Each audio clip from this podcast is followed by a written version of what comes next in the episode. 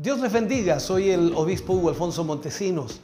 La palabra de Dios para nuestras vidas está llena de esperanza y nos muestra los principales pilares de la fe en nuestro Señor Jesucristo. Te invito a ver con mucha atención el siguiente mensaje.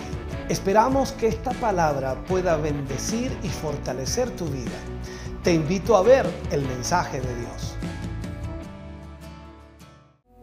Vamos a ir a la palabra de Dios y vamos a abrir nuestras Biblias en el libro de Segunda de Corintios, capítulo 4. Segunda de Corintios, capítulo 4, versículos 7 al 10. Allí tomaremos la lectura del pasaje que usaremos para esta noche ministrar palabra del Señor. Leo la palabra del Señor, lo hago en el nombre de nuestro Señor Jesucristo.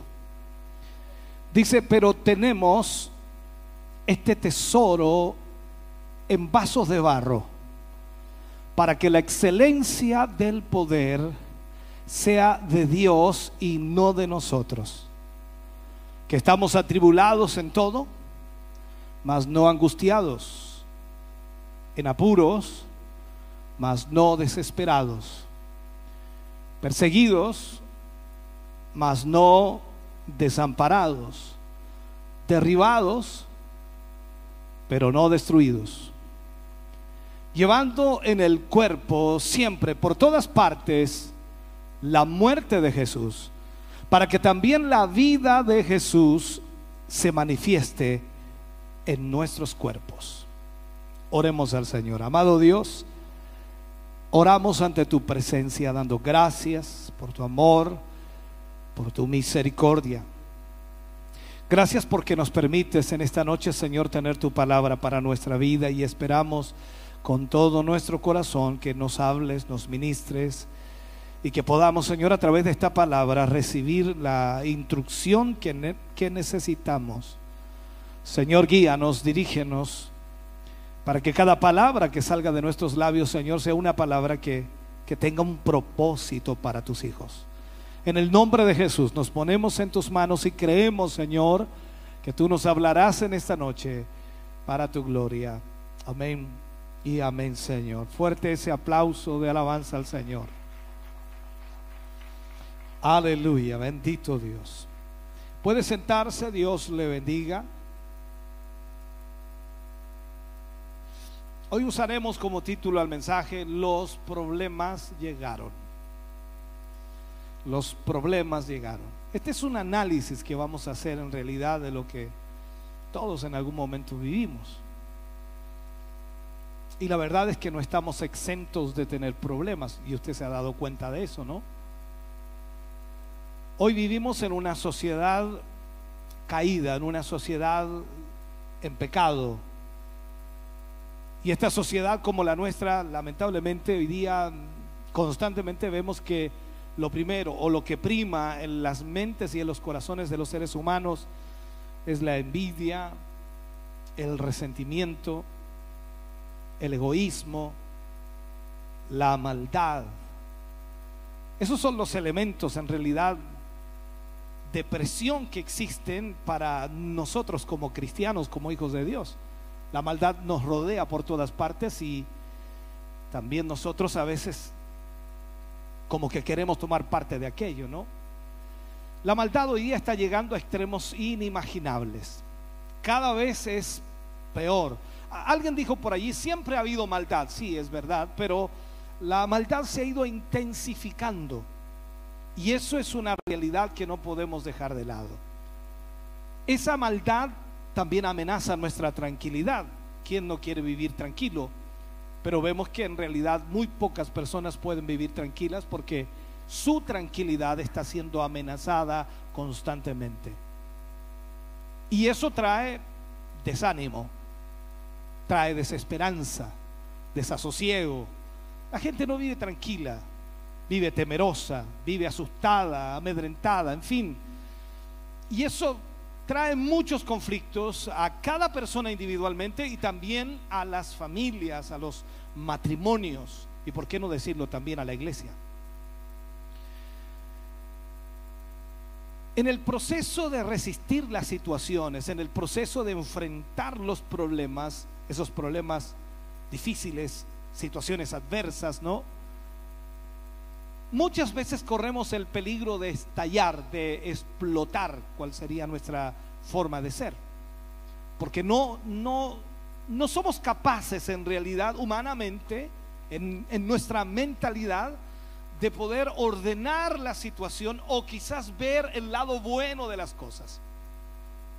Y cuando hay problemas o cuando hay dificultades, cuando hay presiones, corremos ese peligro de estallar o de explotar. El ser creyentes, el ser hijos de Dios como lo somos nosotros, no nos asegura un blindaje frente a los problemas. O sea, no nos asegura de que no vamos a vivir problemas. No nos asegura que no vamos a, ser tocados o alcanzados por los problemas. Porque de una u otra manera los problemas van a llegar a nuestra vida. Muy por el contrario, cuando nosotros vemos la escritura, la palabra de Dios, si hay algo predecible, ¿no? Son los problemas, las dificultades. Jesús mismo le dijo a sus discípulos, en el mundo tendréis aflicción. Y la aflicción es un tipo de problema, de situaciones, de complejidades, situaciones muy difíciles. Por lo tanto, todo eso viene a nuestra vida y los problemas traen crisis y las crisis, por supuesto, traen las presiones sobre nuestra vida y la ansiedad comienza a manifestarse en nosotros. Cuando estamos en medio de un problema, lo que más deseamos es salir del problema. Incluso cuando vemos que se asoma un problema en la distancia, no queremos que llegue, pero son inevitables. Ahora la pregunta que muchos cristianos se hacen es, ¿de qué sirve enfrentar problemas? ¿De qué sirve enfrentar problemas? Estas preguntas me las han hecho muchas veces los hijos de Dios, porque cuando atendemos a algunos hermanos y, y siempre, siempre tenemos que atender a hermanos que tienen problemas. Y, ellos dicen, lo primero que dicen en sus palabras, yo, yo no sé por qué tengo que vivir esto. Yo no sé por qué tengo que pasar esto. Yo, yo no sé por qué tengo que enfrentar esto. O sea, están diciendo de qué sirve tener problemas o de qué sirve enfrentar este problema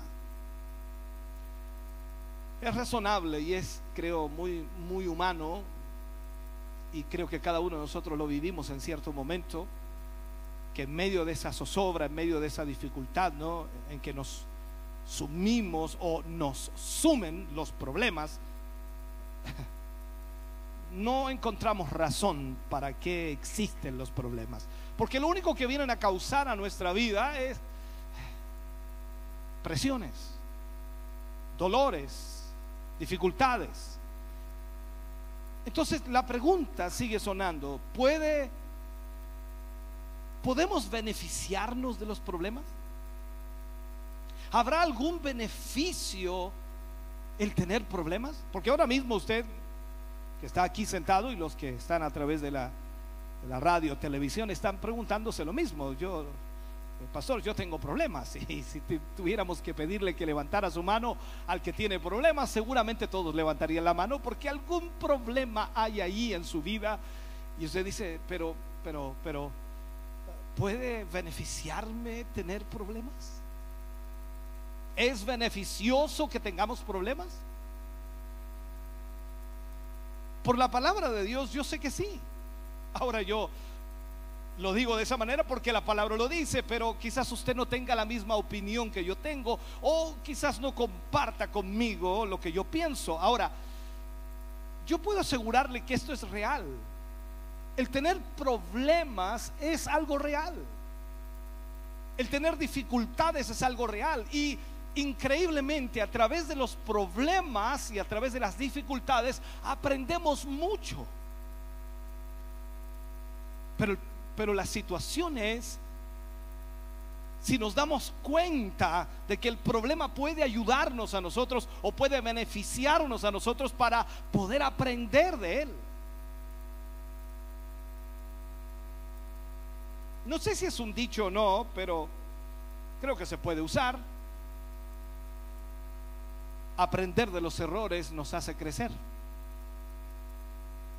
Cuando cometemos algún tipo de error, después no volvemos o no queremos volver a cometerlo porque ya aprendimos la lección y sea como sea, entonces hemos crecido.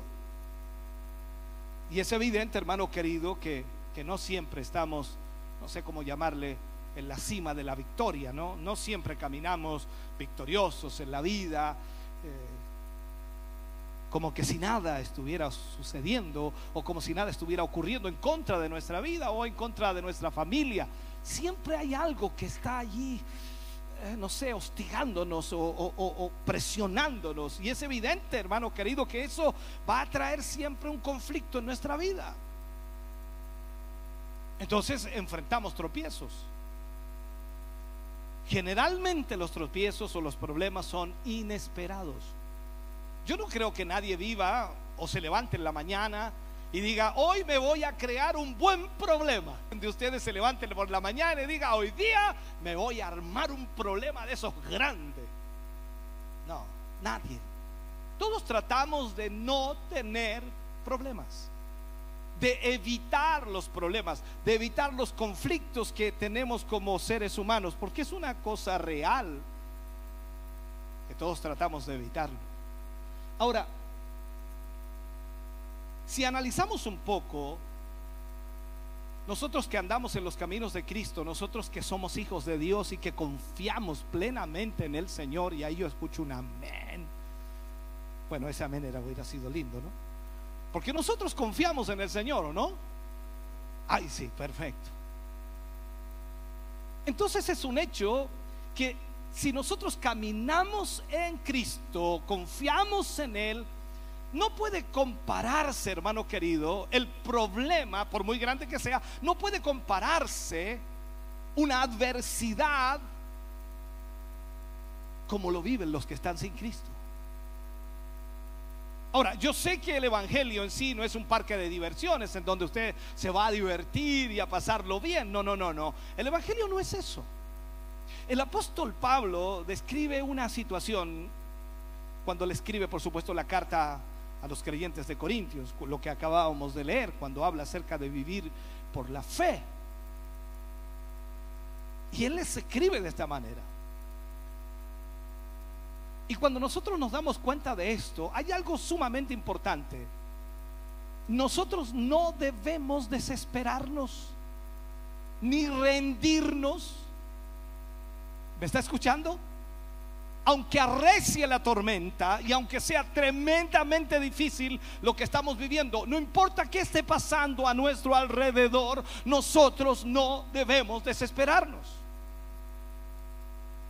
Además es imperioso, es urgente que nosotros aprendamos a perseverar a través de los problemas a caminar a través de los problemas, a vivir a través de los problemas.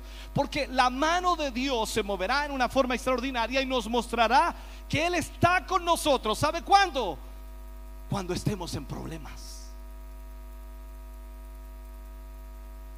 Creo que la mayor parte de los cristianos, y usted que está aquí hoy, ha vivido experiencias. Cuando más usted ha experimentado la presencia de Dios es cuando más problemas ha tenido. O sea, me refiero, vuelvo, recapitulo. En otras palabras, cuando usted tiene problemas es cuando la mano de Dios se manifiesta más fuertemente en su vida. Cuando usted está bien, no tiene problemas, usted no está buscando la presencia de Dios. Usted puede incluso venir al culto, al culto, gozarse, pero nunca experimentará. Pero cuando usted está en medio de los problemas, usted clama a Él y Él le oye. Ahora, en nuestro diario vivir al lado de Jesús, porque caminamos al lado de Jesús, Él está con nosotros. Lo que experimentamos entonces es un proceso constante, o sea, constantemente estamos en presencia de Dios y eso se transforma en un aprendizaje. Todos los días vamos aprendiendo algo diferente. Es un proceso de aprendizaje. Y eso nos da crecimiento, tanto personal como también espiritual, en la parte humana y también en la parte espiritual. En lo que en lo que pueden ser los contratiempos, hermano querido, los problemas o los conflictos, a veces juegan un papel importantísimo en nuestra vida porque eso nos enseña a confiar en el Señor. ¿Qué es lo que nos lleva a afirmar esto? ¿O qué, por qué, pastor, usted afirma esto, que esto es así? ¿Por qué lo hace? ¿Sabe? La certeza o la seguridad de que los problemas son naturales en la vida Toda persona vivirá problemas y más cuando somos cristianos. Porque el aceptar a Jesús automáticamente nos enfrentamos a una lucha mucho mayor que la que teníamos antes. Entendamos esto. Al aceptar a Jesús, nosotros no compramos un seguro contra la, ¿cómo llamarle? La contrariedad o el problema o el conflicto. No, no, no nosotros al aceptar a Jesús, estamos rechazando a Satanás y por lo tanto la lucha espiritual se vuelve una realidad de nuestra vida. Antes de tener a Cristo en nuestra vida, la vida espiritual no existía para nosotros. No había vida espiritual aunque éramos seres espirituales, pero caminábamos por la corriente de este mundo. Pero al aceptar a Jesús, ahora nosotros pasamos a una nueva vida y nuestra, nuestro caminar va en otra dirección. Por lo tanto, vamos en contra de la corriente. Y al ir en contra de la corriente, constantemente usted tendrá que esforzarse para poder avanzar. Si no, no podrá avanzar. Y constantemente nos enfrentamos a problemas. ¿Sabe? Hay, hay cuatro creencias erróneas o cuatro pensamientos erróneos dentro de la fe cristiana o dentro del Evangelio acerca de nuestra vida de fe. Cuatro pensamientos erróneos. Hay muchos más, pero creo que con cuatro podremos entender. Uno de ellos, y lo dicen constantemente a muchos evangélicos, dice, si aceptamos a Cristo, si recibes a Cristo, todos tus problemas se acabarán. ¿Ha escuchado alguna vez eso? Oh, si usted aceptara a Cristo, sus problemas se solucionan. Oh, si usted tuviera a Cristo, oh, sus problemas no existirían. Usted acepte al Señor, amigo. Le digo que usted va a la segura y nunca más enfrentará un problema. Oh, Quizás estoy dando algunas frases que yo he oído y que he escuchado de muchos hermanos. Entonces es una creencia errónea de que si recibimos a Cristo todos los problemas se acaban. La Biblia no dice eso en ninguna parte. E incluso puedo decir y agregar que puede que los problemas aumenten. Y creo que usted lo ha comprobado. Desde el momento que aceptó a Jesús, los problemas le llovieron. Vinieron uno tras otro. Y de lo que no se daba cuenta antes, ahora se da cuenta, es una realidad y la presión es tan grande que parece que no tiene fuerzas para avanzar. Segundo pensamiento. Ellos dicen, o algunos dicen, que la Biblia tiene la solución a todos los problemas. ¿Ha escuchado eso? Alguien diría, claro, la Biblia tiene la razón a todos los problemas. Podríamos responder afirmativamente a eso, pero ¿a quiénes? Por supuesto, en todos los que realmente desarrollan una fe y una confianza en la guía del Señor. Si no, van a seguir teniendo problemas. Porque para que usted salga de un problema, usted tiene que confiar en lo que la palabra de Dios dice. Y hacer conforme a esa palabra. Entonces, cuando alguien dice la Biblia tiene la solución para todos los problemas, no es para todas las personas, sino solamente para aquellos que tienen fe y creen a la palabra de Dios ejecutándola. El otro pensamiento es, si tiene problemas como cristiano, seguramente está en pecado. ¿Lo ha escuchado eso? Seguramente alguien se lo ha dicho. Tremendamente espiritual, se lo dijo. Incluso tembló cuando se lo dijo. Y usted quedó preocupado. ¿Por qué? Porque tenía problemas. Entonces dijo, estoy en pecado. Es el castigo por mi pecado. Hermano, cuando usted lee la Biblia, no podemos desconocer algo real en la Biblia. El hecho de que los grandes hombres de Dios, batalladores de la fe en la historia, han enfrentado problemas y no estaban en pecado. ¿Lo ha leído usted? Es cosa de que lea solamente el libro de Hebreos capítulo 11 cuando habla de la fe, que por la fe ellos conquistaron reino, que por la fe taparon bocas de leones, pero ellos fueron martirizados, aserrados, partidos en medio, colgados, o sea, hermano querido, perseguidos y no estaban en pecado. Ni hablar de nuestro Señor Jesucristo, ¿no? Fue crucificado y él no estaba en pecado. Lo traicionaron y él no estaba en pecado. No sé si me entiende lo que le digo. O sea, no podemos nosotros afirmar que si tenemos problemas como cristianos, seguramente está en pecado. Ese es el castigo por el pecado. Tengamos cuidado en eso. Otra afirmación errónea es que la sana doctrina quita del camino el problema. O sea, ellos piensan de que si usted está supuestamente en la sana doctrina, entonces usted no tendrá ningún problema. Por lo que leo en la palabra, yo me doy cuenta que la Biblia, para poner un ejemplo práctico, la Biblia es como un mapa. Y, y la Biblia nos dice dónde llegamos, pero por supuesto debemos aprender cómo continuar o cómo seguir avanzando, cómo emprender nosotros el camino. La palabra de Dios es ese mapa. Entonces los problemas y el crecimiento en la vida cristiana se dan en forma conjunta. Usted no puede esperar crecer en Cristo sin tener problemas. Necesita tener problemas para crecer en Cristo. Porque eso le va a aumentar su fe, porque eso le va a dar capacidad para entender y para ver la mano de Dios. Por lo tanto, usted se aferrará mucho más a Él. Siempre los problemas nos están saliendo al paso, constantemente. Muchas veces nos toman por sorpresa, ¿no? Y, los problemas que usted y yo vivimos constantemente no, no pueden impedir, no, no, no, no pueden impedir nuestro crecimiento personal. Nosotros tenemos que aprovechar entonces de confiar y de creer en el Señor. No importa en qué problema nos encontremos, no importa en qué dificultad tan grande estemos, lo importante es que aprovechemos eso como un trampolín, como un pedestal para poder crecer mucho más en el Señor. Porque debemos seguir creciendo, no tan solo en lo personal, sino también en lo espiritual.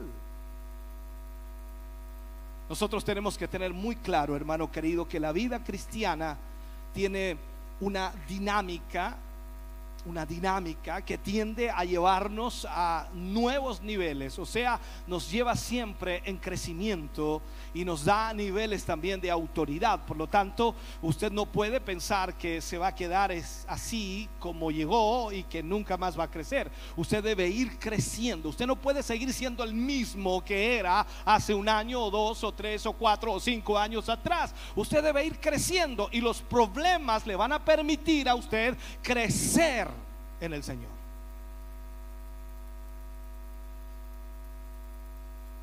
Cuando guste, diga un amén si le gusta.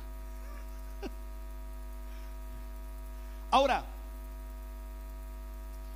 cuando nosotros disfrutamos de la presencia de Dios, no hay duda de que nos motiva para avanzar, ¿cierto?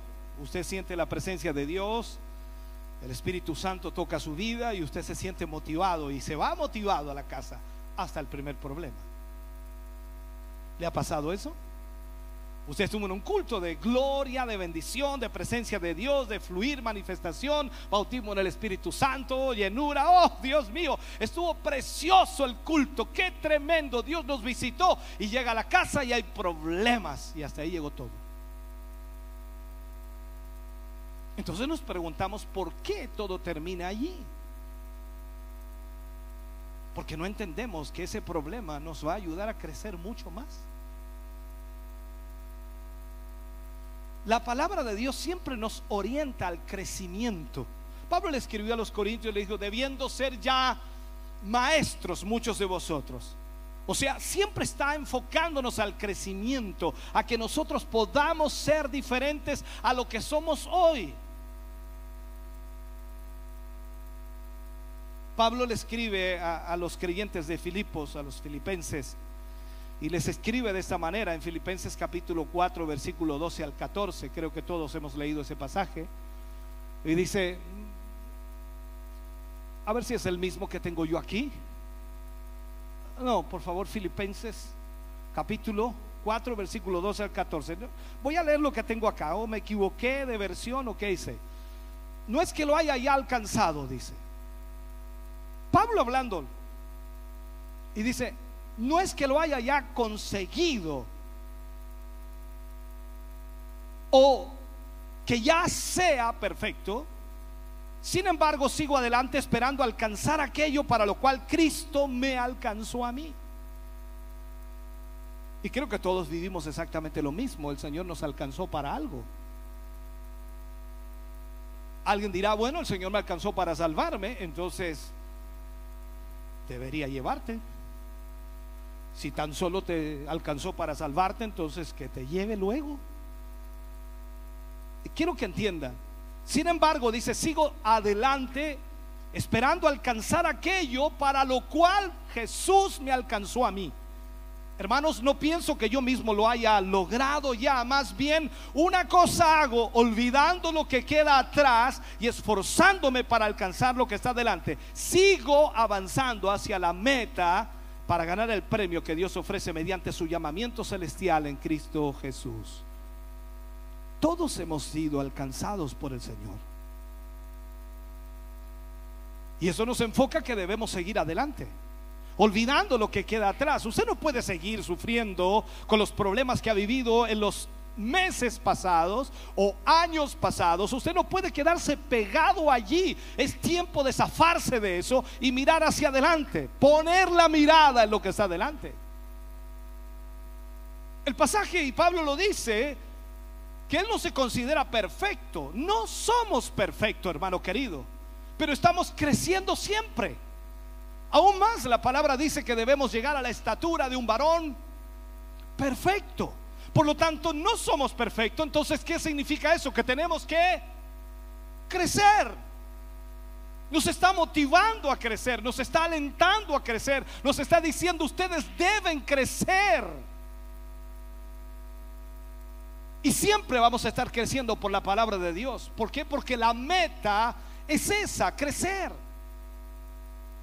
La meta proviene del término griego scopos, con K, S, K, O, P, O, S, que se traduce como, como una marca sobre la cual fijar la mirada. Es como que nos pongan una marca allá, allá tienes que llegar. Y es como subir una cuesta hacia arriba, ¿no? Eh, pero que está muy, muy encumbrado, no creo que pueda llegar. Allá, allá tienes tu meta, allá tienes que llegar. Y lo que hace aquí Pablo es decirnos eso. Pongo mi mirada adelante, en el galardón, en el premio, en la meta. Entonces entendamos esto, hermano querido. Tenemos que fijar la mirada en un blanco. Y me encanta cuando Jesús dice a los discípulos, levantad mi nombre, yo los traeré a vosotros. Y luego dice, miradme a mí. Todos los términos de la tierra y seréis salvos. El blanco perfecto es Jesús.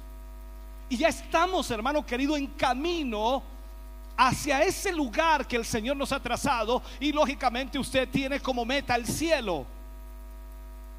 Bueno, algunos tienen como meta el cielo. Entonces entendamos esto. Cuando andamos en la voluntad de Dios, como Él anduvo en la voluntad de su Padre, entonces nosotros estamos creciendo en el Señor. En el Señor Jesús es quien debemos poner nuestra mirada. Entonces, las dificultades no deben desviarnos de ese objetivo. Hay un ejemplo práctico, eh, muy práctico en la Biblia, y se encuentra cuando Pedro camina sobre las aguas. ¿Usted recuerda eso? Pedro vio a Jesús, pensaba que era un fantasma, pero dijo, si eres tú, haz que yo camine sobre las aguas yendo hacia ti. Perfecto. Jesús, ¿qué le dijo? Ven. Y Pedro caminó yo no puedo criticar a Pedro, Pedro caminó sobre las aguas, yo no he caminado ni siquiera en un charco. Y, y Pedro dio el paso afuera de la barca y se sostuvo en el agua mirando a Cristo. Pero ¿qué pasó? La tempestad no había terminado, el viento no había dejado de soplar, la lluvia seguía cayendo, las olas seguían moviendo la barca y también levantándose. Y de pronto Pedro comenzó a mirar a su alrededor. Estaba mirando a Cristo y mientras caminaba Cristo podía caminar sobre las aguas. Pero cuando miró a su alrededor, miró las olas, el viento, la lluvia y es lo que te pasa a ti y a mí también. Cuando dejamos de mirar a Cristo en medio de la tempestad, nos hundimos.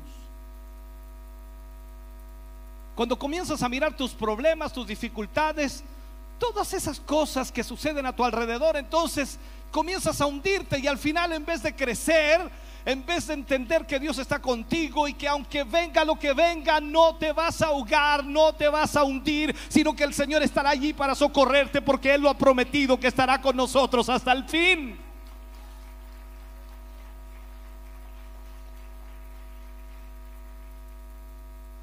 Puedo decir también que aquí hay un problema, ¿no? E, en nosotros, los problemas reflejan nuestra madurez espiritual también, ¿no?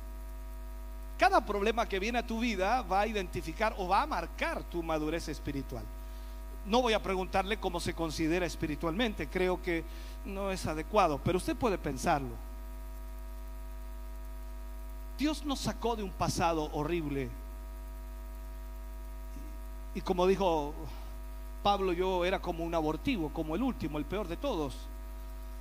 Pero el Señor lo rescató. Y cada uno de nosotros tenemos una vivencia en la vida sin Cristo. Y sabemos de dónde Dios nos rescató. Estábamos inmersos en miles de problemas. Y por supuesto eso no significa que, que podamos seguir atados al ayer. Porque el Señor nos rescató de allí. Él rompió tus cadenas, rompió mis cadenas. En algunos casos rompió con el vicio, con la droga, con el alcohol, con el pecado, la inmoralidad, la corrupción, el robo, lo que sea. Dios rompió con eso, con tu boca que hablaba de todo menos de Dios. Entonces rompió con todo eso, rompió con tus cadenas y el Señor te sacó y te libertó de aquello. Entonces sabemos de dónde nos sacó el Señor. Por lo tanto, aunque vengan problemas y dificultades, no vamos a volver a eso.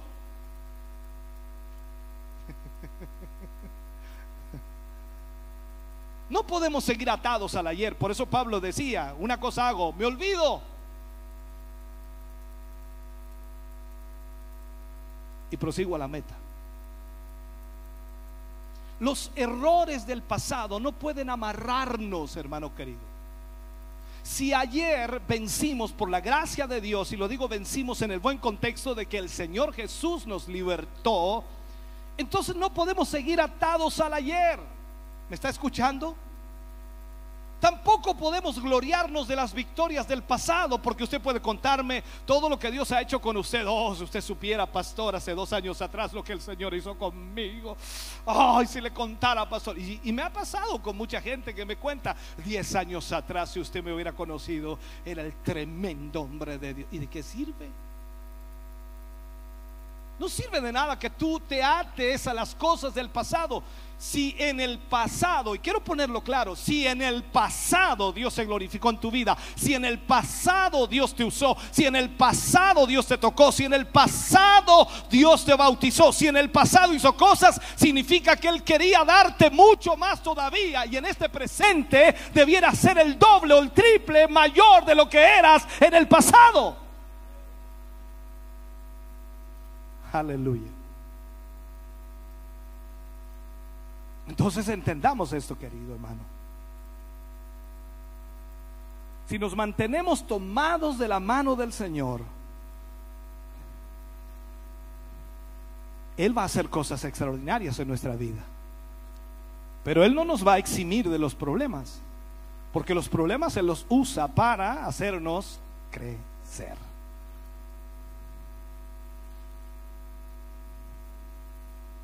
Solo de esta manera vamos a poder avanzar, hermano querido, en el crecimiento de la fe cristiana. Tenemos que asumir nuevos, nuevos pensamientos y ese es el problema, que muchos cristianos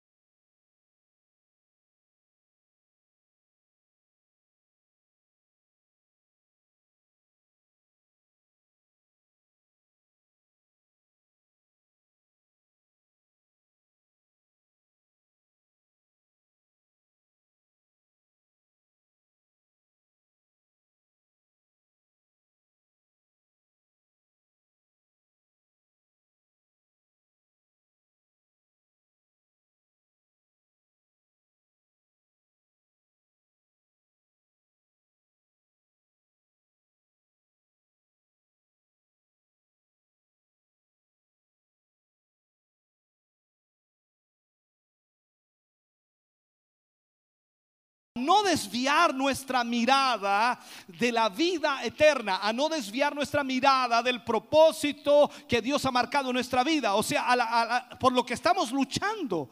Cada uno de nosotros quiere estar en la gloria con el Señor. Cuando suene la trompeta, yo quiero irme. Cuando suene la trompeta, yo quiero volar así como un cohete. ¡Fua! Yo no sé si usted quiere volar. Ahora el problema es que no puedo volar yo. Tiene que llevarme él. Y pasa lo mismo con usted. Por lo tanto, mi esfuerzo es para hacer la voluntad de Dios y cuando suene la trompeta, el Señor me lleve porque estoy haciendo su voluntad. Ese es el anhelo de cada creyente. Miramos la vida eterna y hacia eso es que estamos marchando, hacia la vida eterna. Por lo tanto, la perseverancia en este sentido, hermano querido, es clave para vencer los problemas. Usted y yo tenemos que perseverar. Y tal como lo aprendemos en el pasaje que leía, debemos someter nuestra naturaleza carnal, nuestra naturaleza humana a Dios. Y al mismo tiempo llevar a la práctica aquello que aprendemos en el Señor, que es perseverar. No dejar que las dificultades nos conduzcan a un abismo de desesperación. No permitir que esas dificultades nos, nos lleven a un de creer, ni mucho menos caigamos, hermano querido, a una frustración, sino que debemos levantarnos y debemos de nuevo confiar en el Señor, no importa lo que estemos viviendo. El diablo te va a decir una y otra vez, te voy a matar, te voy a matar, te voy a matar. Ríete en la cara del diablo. Si él pudiera hacerlo, ya lo hubiera hecho que rato, pero no ha podido hacerlo. Pregúntate por qué no ha podido hacerlo hasta ahora. Pregúntate por qué no ha podido hacerlo. Es que mi Padre no se lo ha permitido. Es que Dios está con nosotros y Él nos ha guardado hasta el día de hoy. Por lo tanto, puedes confiar en el Señor. Y eso es lo que dice esa alabanza. Puedo confiar en el Señor.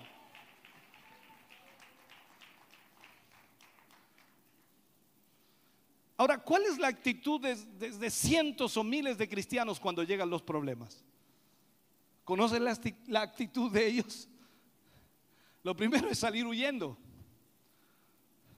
Salir huyendo. ¿Cómo salen huyendo? Se descarrían. Se alejan de Dios. Eh, ¿Te has fijado que cuando tú te acercas a alguien que hace tiempo que no, no ves en la iglesia, voy a ponerlo así, aunque ese tiempo ha sido complejo, pero igual, eh, puede, puede ser aplicable. Eh, hace tiempo que no lo ves y dice, hermano, ¿cuándo va a ir a la iglesia? Y dice, no, que tengo puros problemas. Cuando, cuando solucione los problemas voy a ir. Eso será nunca. ¿Me estás oyendo? ¿Tienes problemas? Ven a la iglesia. ¿Tienes más problemas? Ven a la iglesia. ¿Tienes montones de problemas? Ven a la iglesia. ¿Sabes por qué? Porque la única solución se encuentra en Cristo Jesús. Y la única forma que puedas salir de ellos es levantándote y avanzando hacia el Señor, porque Él puede darte la liberación de aquello. Entonces, ¿cuál es el problema de muchos cristianos que enfrentan problemas? Salir huyendo. Tienen la idea, equivocada, hermano querido, y eso puedo decirlo. Tienen la idea equivocada de que ser cristiano los exime de tropiezos, los exime de problemas, los exime de dificultades. Y como tienen ese pensamiento, al tener un problema piensan que Dios los abandonó. ¿A cuántos cristianos los he escuchado yo con estos oídos decir, Señor, soy tu hijo, Señor, tú no me puedes hacer esto. ¿Qué? Él puede hacer lo que quiera. Conocemos historias de hombres que han escrito alabanzas, como esa misma que cantamos a veces acá, estoy bien. ¿Tú sabes la historia de esa alabanza? La compuso un hombre que perdió a su esposa, perdió a sus hijos, en un naufragio. Y él escribe, adorando a Dios, eh, tengo paz con mi Dios. Wow. Eh, te cortas un dedo y estás reclamándole, Señor, mira lo que me pasó. Tienes un problema económico y estás gritándole a Dios como si no debiera suceder. Y lo único que quiere Dios con eso es que tú crezcas. Que tu vida espiritual sea diferente, que tu mente cambie.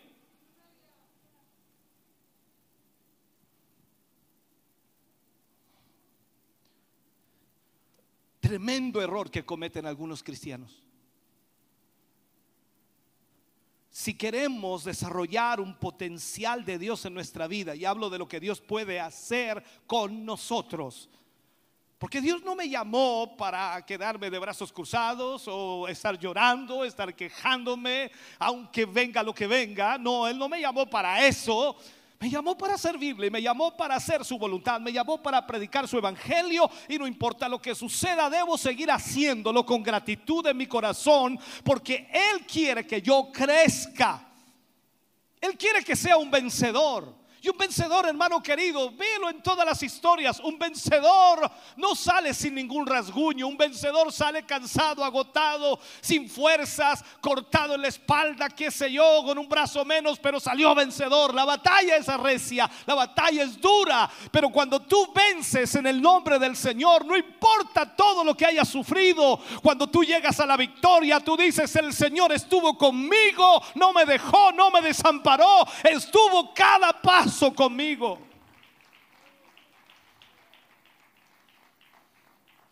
Entonces tenemos que perseverar y permanecer firmes. No importa el problema que estemos viviendo. Aunque las olas comiencen a negar nuestra barca y parece que ya se hunde, tenemos que seguir confiando. Jamás debe olvidar, hermano querido, que el crecimiento es para enfrentar los problemas. Tú has leído, yo también he leído la palabra de Dios cuando Pablo escribe y dice que Él no pondrá más carga sobre nosotros que la que podemos llevar. Que juntamente con la prueba, Dios traerá la salida. Mira, mira, mira lo que nos dice.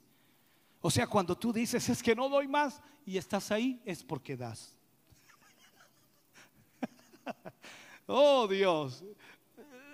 no tiene ninguna ciencia en realidad, pero debemos analizarlo y cuando tú estás en medio de la prueba y la dificultad dices que yo no puedo más, el Señor dice, sí puedes. Junto con la prueba el Señor trae también la salida. No pienses que Él está solamente presionando y presionando y presionando como si no tuviera un plan a futuro. No, Él tiene ya la salida. Él presiona pero sabe dónde va a salir de ese problema. Por lo tanto, Él tiene todo planificado y lo único que quiere es que tú y yo confiemos en Él, creamos en Él, que Él tiene todo, todo planificado.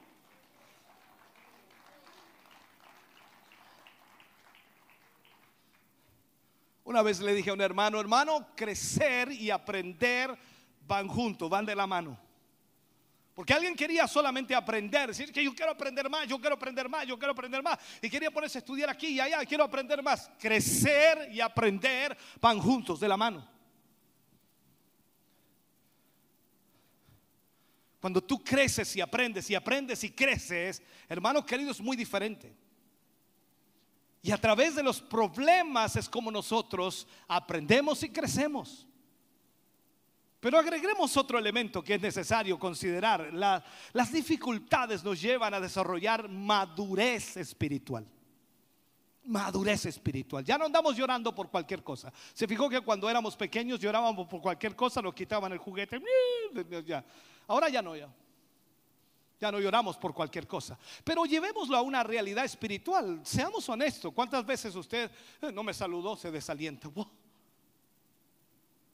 ¿Qué pasó? Necesitamos crecer, necesitamos madurar. Entonces alguien dice, pero es que ¿cómo voy a madurar si los hermanos no me saludan? Dios quiere que aprendas a madurar sin que te saluden, que te desprecien y que hagan todo lo que puedan contra ti para que tú aprendas a confiar solo en Él. Pero nosotros no entendemos porque no crecemos, porque no aprendemos. Ese es nuestro problema. Desarrollar la madurez espiritual no es algo que tú o yo podamos hacer personalmente, es algo que Dios hace a través del proceso. Cuando miramos a los, creyentes del primer siglo, cuando miramos a la iglesia primitiva, hermano querido, ¿cómo, ¿cómo pudieron hacerlo ellos? Perseguidos. Muchos de ellos fueron muertos, ni hablar. Eh, Esteban tiene que haber tenido un hermano, una madre, un padre, una familia. Pero la Biblia no relata eso. Sin embargo, seguimos viendo a los cristianos hacer la obra de Dios. Mataron a Jacob, un batanero le pegó en la cabeza, se la rompió. Y luego iban a, matar, iban a matar a Pedro. ¿Y la iglesia qué hizo? Se fue a orar y Dios libertó a Pedro. O sea, vemos eso extraordinario y pareciera un, un cuento de hadas. Pero no es un cuento de hadas, es algo real que Dios puede hacer en este tiempo también. Dios lo puede hacer hoy. Ellos, los creyentes del primer siglo,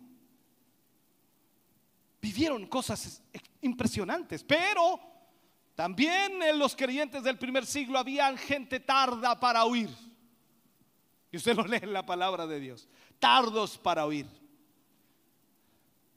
O sea, eran, eran personas que se quedaban en, en los primeros rudimentos de la fe. Resignados, en otras palabras, a los, a los pocos avances en su crecimiento. Ese era el problema también en la iglesia primitiva. Veías a tremendos hombres de Dios y veías a otros que se quedaban en los primeros rudimentos de la fe. Y hoy está pasando exactamente lo mismo.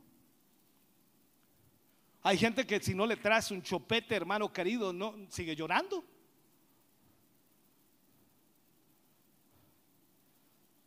¿Te has encontrado con algún amigo, familiar, persona que cuando le pasa algo se golpea, se corta, ni llora? Pero hay otros que ven sangre. Uh.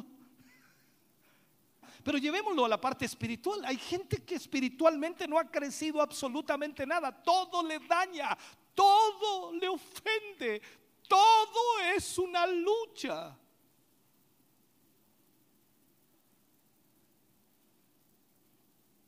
Esa condición tal como pasó en el primer siglo, de mucha gente que era tardo para huir, les impedía alcanzar nuevas dimensiones en la vida de Dios o nueva, nuevas, nueva visión de Dios, por decirlo así. Es posible, es posible que hoy también sea igual. E, eso dificulta esas circunstancias, esos conflictos, esos problemas que nos afectan, hermano querido, nos dificulta el crecimiento personal y más aún el espiritual. Sin duda los primeros problemas siempre van a amenazar nuestra vida espiritual y nos van a llevar a correr con desespero, con preocupación,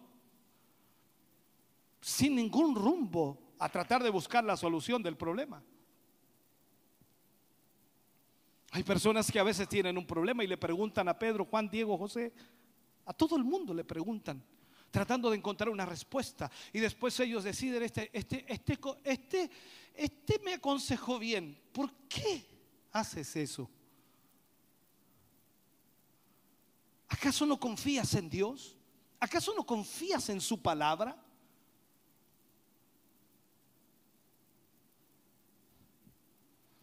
Usted debe tener presente, hermano querido, que la, inmadurez espiritual, que es lo contrario a madurez, la inmadurez espiritual es el fruto de ser oidores, pero no hacedores de la palabra.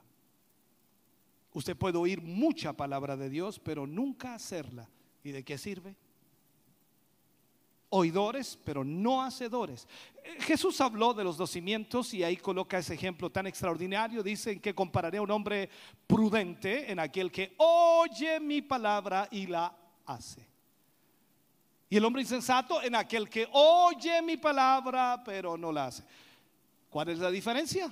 El hacer. Los dos escucharon la palabra, uno hizo y el otro no.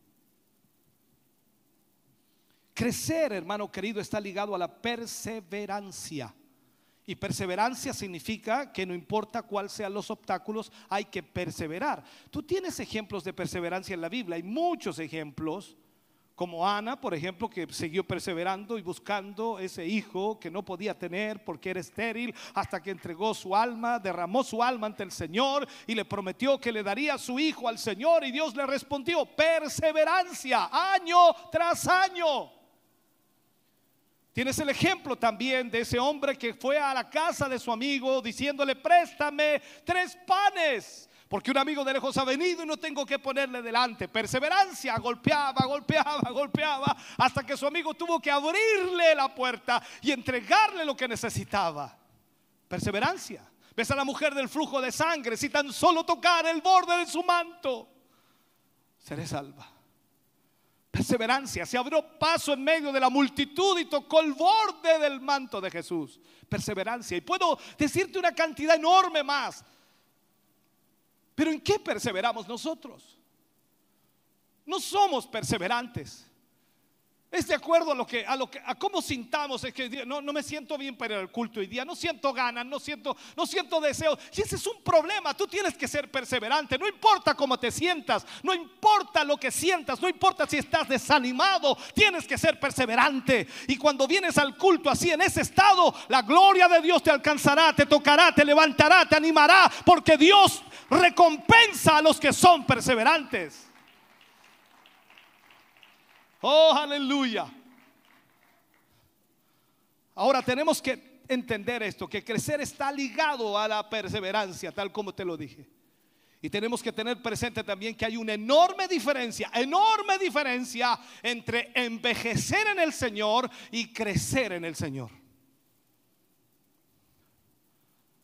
Algunas veces miramos a algunos cristianos, este, ese hermano lleva años en la iglesia, oh, ¿cómo habrá crecido? Y le preguntamos algo y... Uh, envejecer y crecer es diferente. Tú sabes que en inglés al abuelo se le dice grand, grandfather. Entonces uno dice, eh, el abuelo es sabio, el hombre es sabio. Y a veces no es sabio. Solo envejeció. Mejor no sigo ofendiendo a los abuelos. Entonces la pregunta sería, ¿aquí en qué estado se encuentra usted? ¿Envejeciendo? ¿Solo envejeciendo o está creciendo? ¿Sabe que yo tengo cuidado incluso hasta cómo trato a algunos hermanos porque no he podido nunca tratarlos de otra manera? Tengo que tratarlos con celofán porque no han crecido. Están más viejos, más arrugados. Voy a hablar de los varones nada más ya. Pero tengo que tratarlo igual como los trataba cuando recién llegaron, con celofán, con cuidadito, porque si no se me quiebran los pobres. No puedo decirle algo fuerte, hermano. ¿Hasta cuándo? Me voy, me ofendió. ¿Qué se ha creído? Ese es el problema. Porque solo envejecen. No crecen. Hay gente que me dice a mí, pastor, usted ha cambiado. Y lógico, mira cómo estoy de viejo. Pero más allá de eso, también he crecido. He entendido lo que el Señor quiere de su palabra y también de su iglesia. He madurado, he proyectado la obra de Dios, he subido otro peldaño y quiero subir otro peldaño más. No quiero quedarme estancado, quiero proseguir a la meta que el Señor me ha trazado. Entonces entendamos esto. Los problemas, hermano querido, no van a desaparecer porque los ignoremos. Estarán siempre ahí, latentes.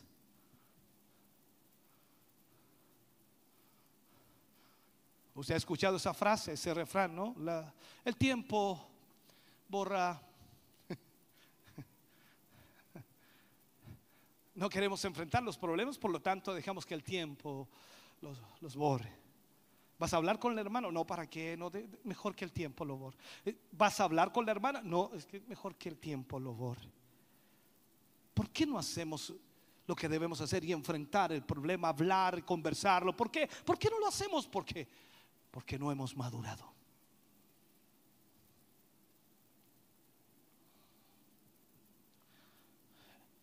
En nuestra nueva condición de cristianos como hijos de Dios, hermano querido, aprendemos que es necesario enfrentar los problemas. Sin duda, saldremos airosos en nuestro propósito cuando enfrentamos los problemas, cuando entendemos que hay que enfrentarlo, que dar la cara. Cuando miramos las diferentes épocas pasadas tenemos muchos ejemplos. Tenemos a nuestro Señor Jesucristo que miraba al corazón de los hombres. Qué increíble, ¿no? Él sabía lo que la gente estaba pensando, lo que estaba sintiendo, cuáles eran sus intenciones. A los mismos discípulos le decía, ¿qué, qué, caviláis en vuestros pensamientos? Imagínese, tuviera usted esa capacidad, ese don ahí, se acerca al hermano y dice, hermano, ¿qué cavilas en tus pensamientos. Yo a veces he hecho eso, bromeando lógicamente, y algunos me quedan mirando y se sonríen porque dicen, ¿qué va a saber el pastor que yo lo estaba pelando? Es un chiste lo que estoy diciendo, pero es una realidad. ¿Te imaginas tener esa capacidad que Jesús tenía?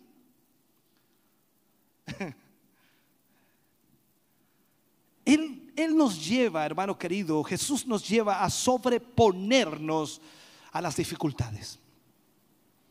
No hay duda de que las dificultades nos afectan. Claro que sí, somos seres humanos, nos afectamos, pero debemos confiar en Él. E, Isaías habla y dice, cuando pases por las aguas, entonces explíquemelo por favor eso, porque dice, cuando pases por las aguas no te anegarás. Y cuando pases por los ríos, o por el fuego, mejor dicho, no te quemarás. ¿Por qué?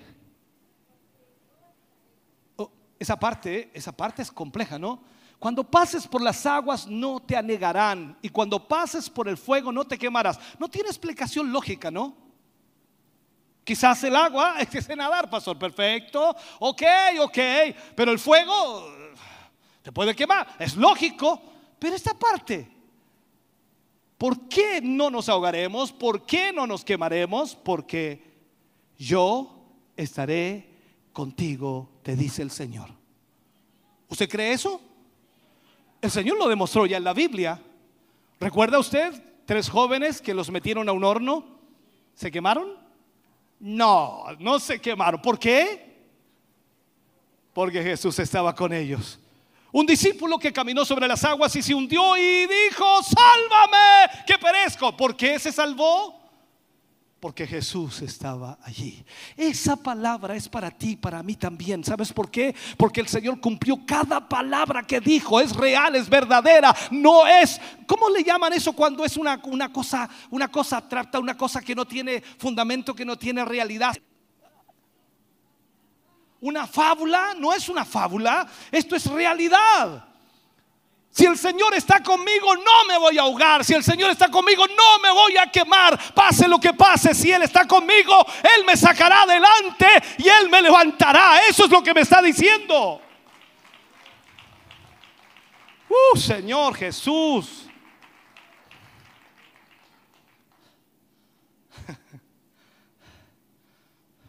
Con ese versículo, ¿sabe la iglesia? Estamos en victoria.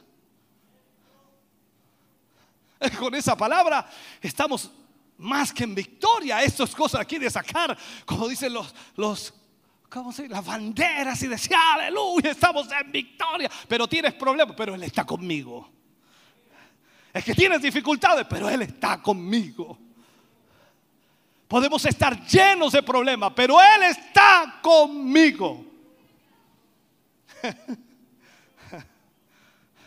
Ahora usted debe aprender que siempre habrá algo que querrá detenernos, siempre habrá algo que querrá estancar nuestro avance o nuestro crecimiento como hijos de Dios.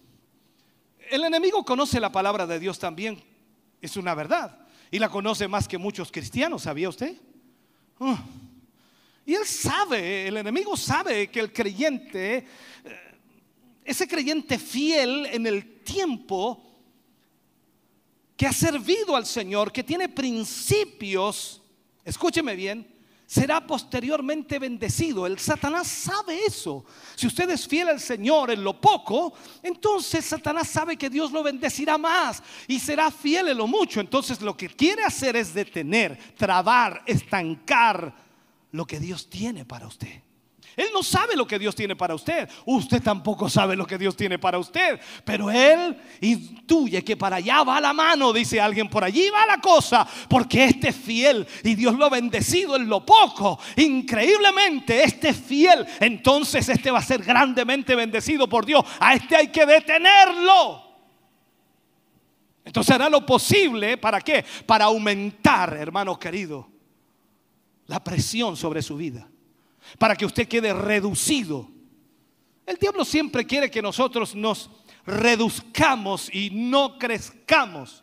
Que ojalá eh, en términos eh, físicos quedemos enanos, quedemos pequeños, que no crezcamos nunca. Eso es lo que el enemigo quiere. Espiritualmente no quiere verle crecer. Por eso usted puede llegar a ser, no es muy ofensivo lo que voy a decir Señor, puede llegar a ser alguien grande físicamente, pero espiritualmente ser un niño pequeño. Deuteronomio capítulo 27, versículo 17, ojalá no me equivoque en este, dice, maldito el que redujese el límite de su prójimo. Y dirá el pueblo, amén. ¿Qué quiere hacer el enemigo? Reducirte. Reducirte cada vez más. Reducirte y darte y darte y darte y darte. Cosa que no quieras venir a la iglesia, no quieras servir a Dios, no quieras buscar a Dios, no quieras ser fiel a Dios. Porque sabe el enemigo que Dios tiene algo grande para ti. Pero como tú no lo sabes entonces y como no estás confiando en Dios, Él te reduce cada vez más, cada vez más, cada vez más. Pero Dios llama maldito a todo aquel que intente reducir o achicar a su hermano.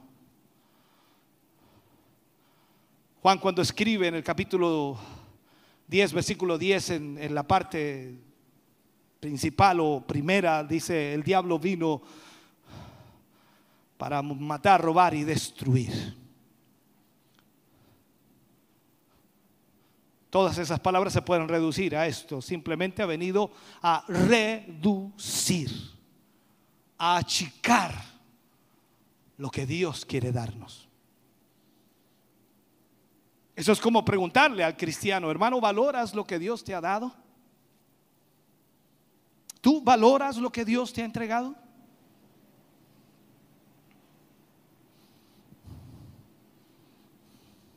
El enemigo siempre vendrá, hermano querido, en el tiempo de pequeñeces, en el tiempo cuando tú estás recién iniciando, cuando recién estás comenzando a buscar de Dios. Y lo que quiere hacer es quiere frenar, abortar el proceso hacia el avance o hacia el crecimiento de Dios. Por eso nos ataca una y otra vez para que nos empeñezcamos. ¿Cómo sería la palabra? Empequeñezcamos, esa es la palabra correcta. Reduzcamos nuestra condición espiritual y su plan, por supuesto, es desintegrarnos totalmente si fuera posible. O sea que desaparezcamos de la iglesia. Tú y yo hemos visto en el proceso y los que llevan muchos años en este ministerio hemos visto en el proceso cómo Satanás, el diablo, ha reducido a tantos hombres y mujeres de Dios que pudieron haber sido usados tremendamente para la gloria de Dios y han sido reducidos. Hoy muchos de ellos ni siquiera sirven a Dios porque Satanás, el diablo, vino a hacer eso. Entonces, ¿qué podemos hacer? Deuteronomio 19:14 dice, en la heredad que poseas en la tierra que Jehová tu Dios te da, no reducirás los límites de la propiedad de tu prójimo que fijaron los antiguos. Aquí hay una orden de Dios. Nadie puede reducirte lo que Dios tiene para ti. Nadie puede reducir lo que Dios ha dicho que tiene para ti. ¿Me estás oyendo? Lo que Dios ha dicho se cumplirá. Y esa es la consigna para esta iglesia en este tiempo. Pareciera que todo se derrumbaba, todo se venía abajo, todo se acababa. Hasta aquí llegamos. No, señores, no, no, no, no, no. El Señor no ha dicho la última palabra. No, Él no nos va a reducir, sino que Él nos va a aumentar. Porque Dios es Dios de promesas y Él ha dicho su palabra y nadie puede ir en contra de su palabra. Uh, Señor. Por un lado, primero debemos defender lo que Dios nos ha dado. Por más pequeño que parezca, por más significante que parezca, debemos creer lo que Dios ha hecho por nosotros. No vamos a creer las mentiras del enemigo, del diablo. Vamos a resistirle en el nombre de Jesús porque Él ha prometido algo grande y creemos que Él lo cumplirá. Por otro lado, segundo, debemos extender nuestra fe creyendo que Dios, hermano querido, va a darnos todo lo grande que Él ha prometido en estos días. Él cumplirá sus promesas. Bendito sea el nombre del Señor. Así que no se frustre con lo poco que tiene usted hoy día, sino que comience a hacer lo opuesto que hizo hasta ahora. Si quizás se desmoralizó, desmayó, no quería avanzar, no crea las mentiras del diablo. No le crea cuando le dice que usted no podrá, que usted no alcanzará, que usted no sirve. Abra sus ojos espirituales, mire lo que Dios puede hacer. Vea la realidad, hermano querido, de fe. Y con fe confía en Dios. Que Él le dice, nadie te va a reducir lo que yo te he dado. Nadie. Pueden hablar de usted, pueden comentar de usted, pueden decir lo que quieran, pero nadie te va a reducir lo que Dios te ha dado si tú tienes fe en Dios, porque Él lo prometió. Una de las cosas que el enemigo tratará de hacer, y es increíble, será intimidarlo, asustarlo, reducirlo emocionalmente. ¿Cuántas veces usted emocionalmente ha estado mal? Lo llaman por teléfono, sí, aló, ¿cómo está? Aquí estoy mal, hermano, mal, sin ganas, sin deseo, nada. No sé. Oramos por usted para que mejor no. A ese nivel, un cristiano, un creyente, un hijo de Dios, el Satanás lo ha reducido a tal límite, lo ha intimidado, le ha hecho creer que Dios no está interesado en él cuando Dios le ama más que todas las cosas. El diablo le hará creer que usted no podrá lograrlo, que usted no podrá avanzar. que usted no va a crecer, que usted no va a tener oportunidad para poder servir al Señor. Pero eso no es lo que el Señor dice, hermano querido. Usted va a crecer. Usted se va a extender. Aleluya. Va a tener abundancia del bien de Dios para su vida si usted confía en Él, si usted espera en Él. Tome la palabra con fe en su corazón para que su negocio, para que su empresa, para que su ministerio, para que su economía, para que su salud, para que su familia crezca, se ensanche y pueda realmente usted ver la mano de Dios. Empiece a darle gracias a Dios por lo poco que tiene hoy, aleluya, y confirme su confianza en el Señor diciéndole que va a ser mayor la bendición. Oh, aleluya. Sabes, yo agradezco todos los días al Señor. Porque Él fue fiel para darme lo pequeño. Uh, y en lo pequeño Él mostró su mano. Y yo sé que Él será fiel para darme lo más grande. ¿Me está oyendo? Yo creo lo que Dios dice en su palabra. Una de las cosas que debemos dejar de hacer es quejarnos. Deja de quejarte. Tienes al más grande contigo. ¿Te acuerdas de Isaías? Aunque pases por las aguas, no te negarán. Aunque pases por el fuego, no te quemará. ¿Por qué? Porque yo estaré contigo.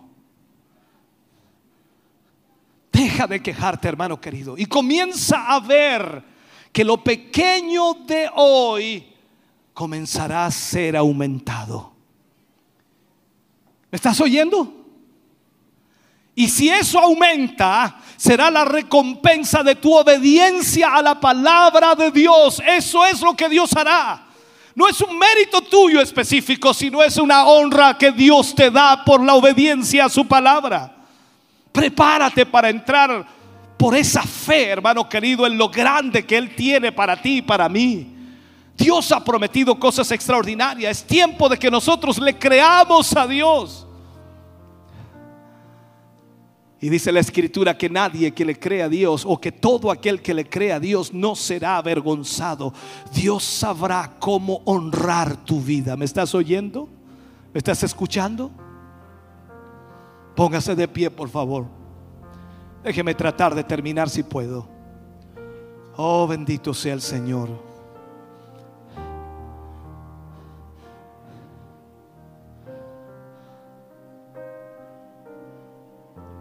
Dígale al Señor como yo le he dicho muchas veces al Señor. Ahora me doy cuenta, Señor, que lo poco que tengo es tu señal segura de que lo más grande está en camino.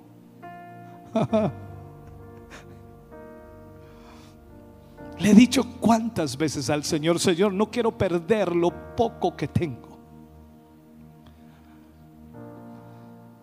Por eso decido en este momento levantarme con fe y, y, defender lo que Dios me ha dado de todos los ataques del maligno, de todos los ataques de Satanás. Es como sembrar la semilla y creer y confiar que allí esa semilla crecerá. Yo me extiendo a las cosas mayores, me extiendo a lo que Dios hará. Y estoy seguro, hermano querido, que vendrán para mi vida y vendrán para tu vida en estos días, porque Él ha prometido que está con nosotros.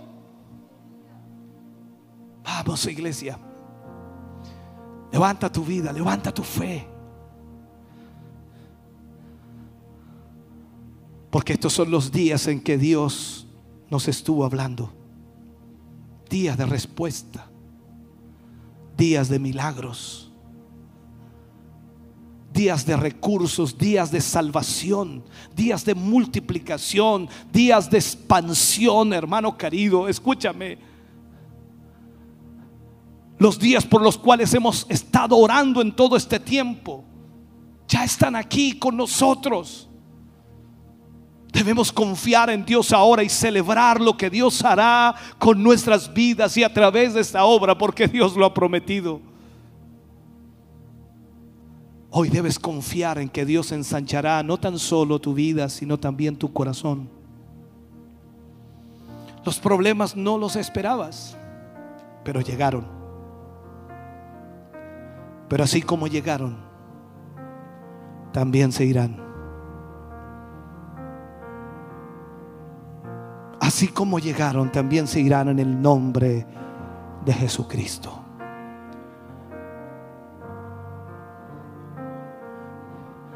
Aunque pases por las aguas, no te anegarán. Aunque pases por el fuego, no te quemará. Ni la llama arderá en ti. Porque yo estaré contigo. Padre, oramos en el nombre de Jesús. Tu presencia está aquí en esta noche, Señor. Te damos a ti gracias por tu gran bondad y tu amor. Sé, Dios mío, que nos hemos extendido en este mensaje, pero ha sido necesario. Yo te pido que tu Espíritu Santo, Señor, pueda traer al corazón de tus hijos esa confianza de que tú estás, Señor, en cada circunstancia y en cada problema o conflicto de sus vidas. No hay nada que escape a tu control, no hay nada que escape a tu control. Aún en los tiempos más difíciles, Señor, tú eres quien tiene el control.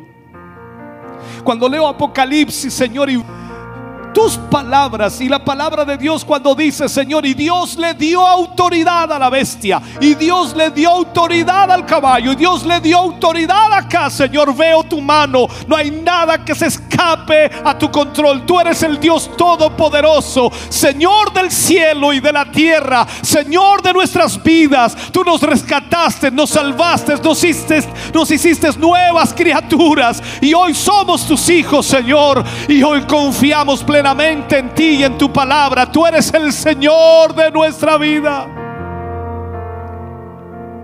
Te adoramos, Jesús. Te exaltamos. Porque las cosas pequeñas tú has mostrado tu mano poderosa. Oh Jesús.